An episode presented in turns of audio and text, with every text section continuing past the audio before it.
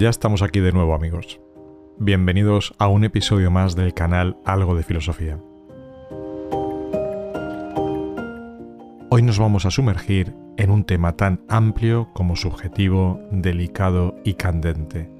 La libertad en el siglo XXI. Vamos a por el tema.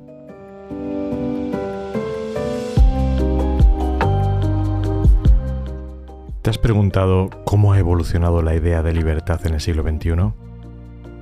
Exploraremos este concepto en nuestro programa, junto con su relación con las nuevas tecnologías. Descubre qué significa ser libre en una era de avances tecnológicos constantes y cómo estas herramientas influyen en nuestra percepción de la libertad. Reflexionaremos sobre cómo las redes sociales y los debates sobre privacidad han ampliado y desafiado nuestra noción de libertad.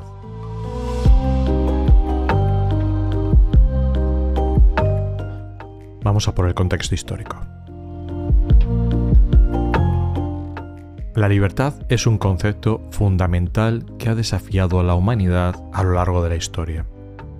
Desde las primeras civilizaciones hasta nuestros días, las sociedades han luchado por definirla y protegerla.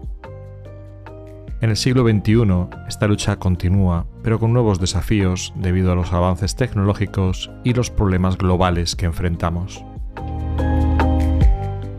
Para comprender el significado de la libertad en el siglo XXI, es importante considerar su contexto histórico. Durante siglos, la libertad ha estado relacionada con la ausencia de opresión y la capacidad de las personas para tomar decisiones por sí mismas. En la antigua Grecia, por ejemplo, la democracia ateniense permitía a los ciudadanos participar en la toma de decisiones políticas, una manifestación de libertad en ese tiempo. Durante la Ilustración del siglo XVIII, filósofos como John Locke y Jean-Jacques Rousseau desarrollaron teorías sobre los derechos naturales y la soberanía popular, sentando las bases de las democracias modernas. Sin embargo, en el siglo XXI, la libertad ha adquirido nuevos matices. Las tecnologías digitales y la conectividad global nos han blindado nuevas oportunidades, pero también nos han planteado desafíos. Nos encontramos en un mundo donde la información fluye rápidamente y nuestras vidas están cada vez más interconectadas. Esto plantea preguntas sobre la privacidad, la seguridad en línea y cómo ejercer nuestra libertad en un entorno digital.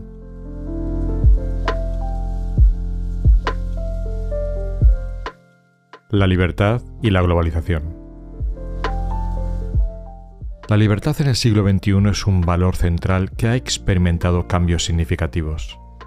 Gracias a la globalización y la interconexión mundial, la libertad ha ampliado su alcance. Ahora las personas pueden comunicarse, viajar y comerciar a nivel mundial con una facilidad nunca vista. Esto ha generado oportunidades económicas y culturales, pero ahora tenemos graves problemas en términos de igualdad y un gran desequilibrio en todos los niveles debido a la influencia de las grandes corporaciones y gobiernos en la vida de las personas. Las nuevas tecnologías y la libertad. Las nuevas tecnologías han sido una auténtica revolución en el siglo XXI y han jugado un papel fundamental en la redefinición de la libertad. Es como si hubiéramos entrado en un mundo totalmente nuevo. Imagínate, Gracias a Internet y las redes sociales, ahora todos tenemos acceso a información y comunicación de manera democrática. Es genial poder expresarnos y acceder a un montón de conocimientos. Pero, como en todo, también hay algunas cosillas a tener en cuenta. La privacidad, la seguridad y el control de datos son temas importantes cuando se trata de las tecnologías digitales. ¿Cómo podemos proteger nuestra información personal en línea? ¿Quién tiene acceso a nuestros datos? Son preguntas que debemos hacernos. Pero hablemos de la parte buena. La libertad en línea es algo increíble. Gracias a Internet podemos acceder a información de todo tipo, expresar nuestras opiniones y conectarnos con personas de todo el mundo. Es una verdadera revolución. Además, las redes sociales y las plataformas en línea nos han dado herramientas poderosas para organizarnos y promover causas justas. Claro, como todo también hay retos y amenazas. Las empresas tecnológicas y las agencias de inteligencia recopilan una gran cantidad de datos, lo que nos hace preocuparnos por nuestra privacidad. Además, los algoritmos de recomendación pueden limitar nuestra exposición a diferentes perspectivas, lo que nos aleja un poco de la diversidad de ideas. No podemos olvidarnos de las noticias falsas y la desinformación en línea, que pueden afectar nuestra percepción de la realidad y hacernos dudar de la veracidad de la información. El control de los gobiernos. Los gobiernos han buscado ejercer un mayor control sobre Internet en nombre de la seguridad nacional y la lucha contra el extremismo. Esto ha llevado a la censura en línea y a la supresión de la libertad de expresión en varios países. La lucha entre la libertad en línea y la regulación estatal plantea cuestiones complejas sobre cómo equilibrar la seguridad y la libertad en el ciberespacio.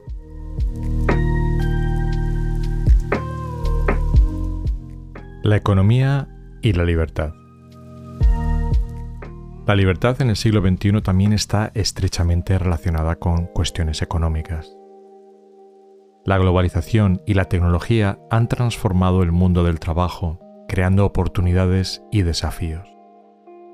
Por un lado, las plataformas en línea y la economía GIG, GIG, que consiste en aceptar encargos de una duración concreta y sin exclusividad con la empresa contratante, han permitido a las personas trabajar de manera más flexible y acceder a empleos y clientes de todo el mundo.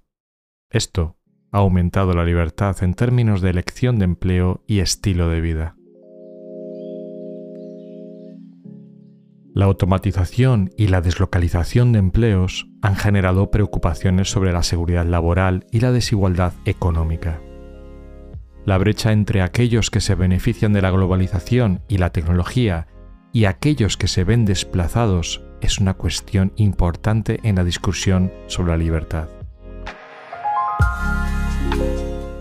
La capacidad de las personas para tomar decisiones sobre su futuro financiero está intrínsecamente ligada a la libertad en general. Las CBDCs. No podemos hablar de economía y libertad sin tocar el tema del dinero digital, y no hablo de pagar con tarjetas de débito o crédito, sino del CBDC, en español moneda digital de Banco Central se refiere a una forma de dinero digital emitido y respaldado por un banco central. A diferencia de la criptomoneda descentralizada Bitcoin, las CBDCs están controladas y emitidas por una institución financiera centralizada, como un banco central. La implementación de CBDCs tiene el potencial de tener un impacto significativo en la libertad financiera de las personas. Tanto ahora como en el futuro, algunos de los aspectos destacados sobre la relación entre CBDC y la libertad son los siguientes. Primero, acceso financiero inclusivo. Una de las ventajas del CBDC es que puede facilitar el acceso a los servicios financieros para aquellos que no tienen acceso a la banca tradicional. Esto incluye a las personas no bancarizadas o subbancarizadas que pueden beneficiarse de la inclusión financiera y tener más opciones para administrar sus finanzas. Segundo, mayor seguridad. La adopción de CBDCs podría mejorar la seguridad de las transacciones financieras al utilizar tecnología de criptografía y sistemas seguros. Esto podría ayudar a prevenir el fraude y proteger la privacidad de los usuarios. Tercero, la reducción de costos. las transacciones con CBDCs podrían ser más eficientes y menos costosas en comparación con los sistemas financieros tradicionales. Esto podría beneficiar a las personas al reducir las tarifas asociadas con las transacciones y permitir transferencias de dinero más rápidas y económicas. Cuarto, la protección de la privacidad. Aunque las CBDCs son emitidas por entidades centralizadas, también existe la posibilidad de que se implementen salvaguardias para proteger la privacidad de los usuarios. Esto podría incluir el uso de tecnologías de anonimato o la implementación de medidas que limiten el acceso a la información personal de los individuos. Es importante tener en cuenta que si bien las CBDCs tienen el potencial de mejorar la libertad financiera, también plantean desafíos y consideraciones importantes. Estos incluyen cuestiones relacionadas con la privacidad, el control centralizado y la dependencia de la tecnología. Por lo tanto, es necesario un enfoque equilibrado y cuidadoso al implementar las CBDCs para garantizar que los beneficios superen a los riesgos potenciales. Podemos encontrarnos con un dinero, por llamarlo de alguna forma, que esté controlado permanentemente y que tenga limitaciones a la hora de moverlo de un lugar a otro, que tenga una caducidad, como por ejemplo una paga extra solo disfrutable 60 días después de cobrarla, o simplemente que se limite o no se pueda gastar en la compra de productos con una huella de carbono excesiva según decrete el gobierno, como por ejemplo la carne de ternera sería un futuro muy distópico, pero altamente probable. El esquema Ponzi y el sistema de pensiones. Tampoco podemos omitir la falsa sensación de libertad futura que nos hacen sentir las pensiones. El sistema de pensiones funciona de manera similar a un esquema Ponzi o estafa piramidal en términos de financiamiento. Los trabajadores que están activos y contribuyen al sistema son los inversores iniciales que financian las pensiones de los jubilados. Los jubilados reciben pagos de pensión basados en las contribuciones de los trabajadores activos, en lugar de que sus pagos se generen por rendimientos de inversiones o un fondo de pensiones sostenible. Si el número de trabajadores activos disminuye significativamente o si el sistema no se gestiona adecuadamente, puede haber dificultades para financiar las pensiones de los jubilados. Y ese oscuro momento ha llegado. Pensiones y funcionarios públicos se están financiando con deuda.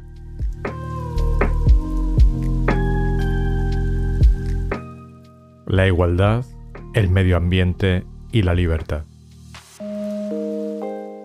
En el vibrante escenario del siglo XXI, la igualdad de género emerge como un punto crucial en nuestra conversación sobre la libertad. La búsqueda incansable de la igualdad de género se ha convertido en un faro que ilumina nuestra sociedad. La libertad de elección de las mujeres en lo que concierne a sus vidas y sus cuerpos se alza como un pilar esencial en este combate. Este enfoque se refleja en temas como el acceso a la educación, la igualdad de remuneración y la autonomía en decisiones reproductivas. Y como un segundo actor principal en esta intriga, el medio ambiente entra en escena. La degradación de nuestro entorno y el inquietante cambio climático presentan amenazas palpables para la libertad de las generaciones venideras la explotación desenfrenada de nuestros recursos naturales y la contaminación se ciernen como sombras oscuras sobre la capacidad de las personas para disfrutar de un entorno limpio y saludable. La lucha por la sostenibilidad se alza como un capítulo ineludible en la historia de la libertad en el siglo XXI.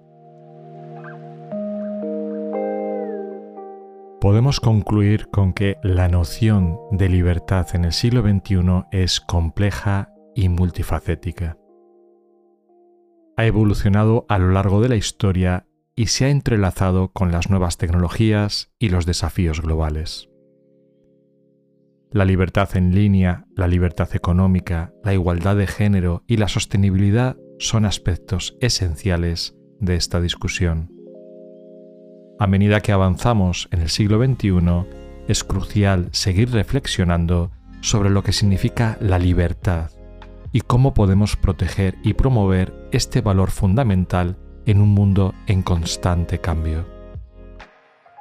La libertad en el siglo XXI es una lucha en curso, pero también una oportunidad para construir un mundo más justo y libre para todas las personas.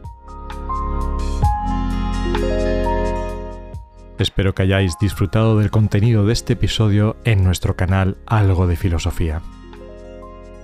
Hasta el próximo programa amigos.